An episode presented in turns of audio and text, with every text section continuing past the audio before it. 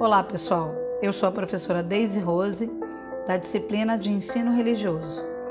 Nossa aula é sobre religião e ciência. Muitas vezes pensamos que a ciência tem por objetivo negar a existência de Deus ou da criação do universo por um ser supremo, ou ainda que a religião tem por objetivo negar as descobertas científicas. Nada é mais infrutífero que estes pensamentos. Ambas, religião e ciência, procuram por respostas, respostas para as dúvidas do ser humano. Quem sou eu? Qual o sentido da vida? Como se formou, surgiu o universo? Os mares, rios, cachoeiras, as pessoas, as gentes como a gente. O relacionamento entre ciência e religião remonta à antiguidade e começa desde o momento em que o homem começou a adquirir conhecimento sobre o que chamamos de realidade.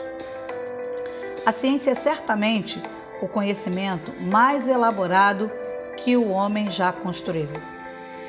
Ela é incansável na busca por conhecimentos que capacitem melhor as pessoas. Suas descobertas se traduzem em muitas questões na qualidade de vida. A religião entendida como crença e expressão dos principais grupos humanos ao longo da história, aponta para outras fontes de explicação. Dos deuses, dos seres espirituais, do mundo sobrenatural. A religião orienta as pessoas para uma vida com sentido e é igualmente incansável no incentivo à felicidade humana e ao amor.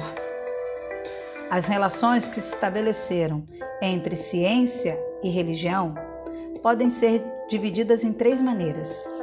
Primeira, isolamento. Vocês vão entender, tipo, cada um no seu quadrado.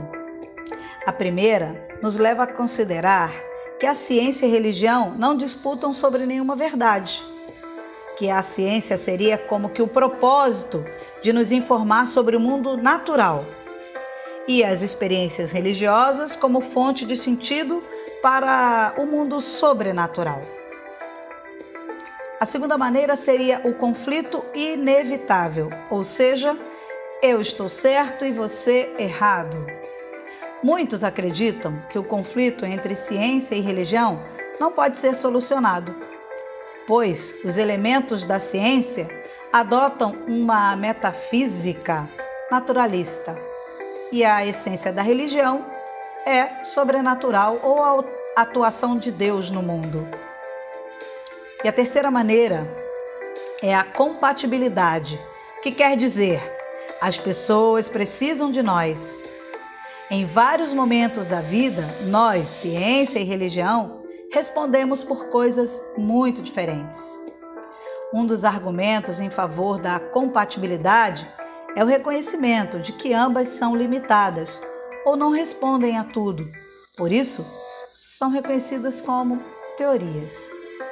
Religião e ciências andam juntas? Separadas? O que você acha? Dê uma lida no nosso material.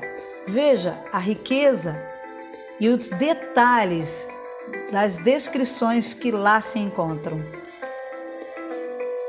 No mais, um forte abraço e até a próxima aula.